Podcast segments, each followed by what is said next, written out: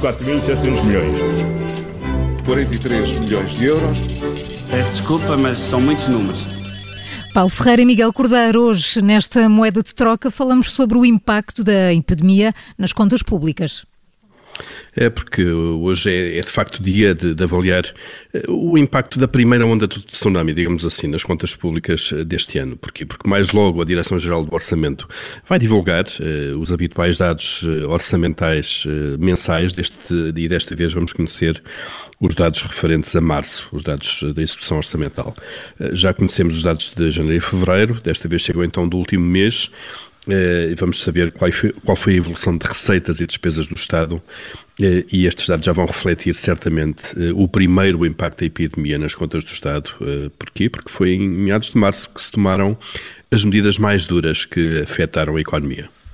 Sim, as escolas fecharam no dia 16 de março. O último dia de aulas presencial foi o dia 13, eh, o que obrigou muitos pais a ficarem em casa. O estado de emergência foi decretado nessa semana também, no dia 18, obrigando ao encerramento de comércio e limitando muito a circulação de, de pessoas. E antes disso, já muitas empresas estavam a deixar as pessoas trabalhar a partir de casa. Ora, hum, já se sabe que o déficit do orçamento vai disparar este ano.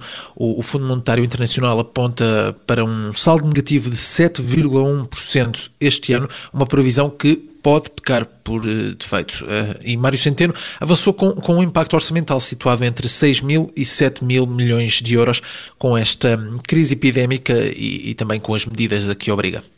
Uhum. E, esta tarde ficamos a saber, para começar, qual é a perda de receita dos impostos que são mais sensíveis ao consumo.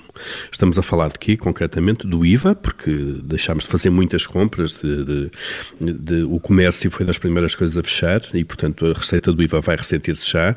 Do imposto sobre produtos eh, petrolíferos, combustíveis, também deixámos de consumir tanto e também deixámos de comprar automóveis uh, em certa parte e o imposto sobre veículos automóveis também se reflete. Ora bem, só estes três impostos têm uma receita anual prevista, ou tinham, de 22.400 milhões de euros. E, e, basta fazermos aqui umas contas, eh, eu diria, de merceeiro, eh, com todo o respeito por quem uhum. faz contas na, nas costas de um envelope. Aliás, já agora os, os, economistas dizem que os gestores são merceeiros, é carinhoso, como eu. Eh, é. Os licenciados em gestão, é assim que eles tratam carinhosamente uh, as pessoas de gestão. Uh, e se em março fizer, se houver uma queda de 50%, isso, só isso representa uma queda de mil milhões de euros de receita em apenas 15 dias. Uh, só mais tarde vamos ficar a saber o impacto no IRS e no IRC, porque essas contas e o impacto nos rendimentos é um pouco atrasado.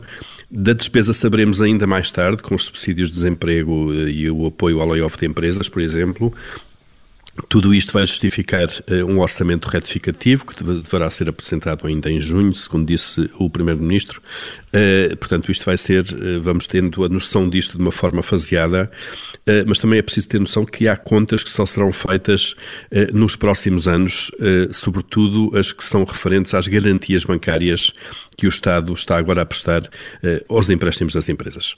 Paulo Ferreira e Miguel Cordeiro a trabalhar a partir de casa, mas sempre consigo aqui na Rádio Observador e também em podcast. 4.700 milhões. 43 milhões de euros. Peço desculpa, mas são muitos números.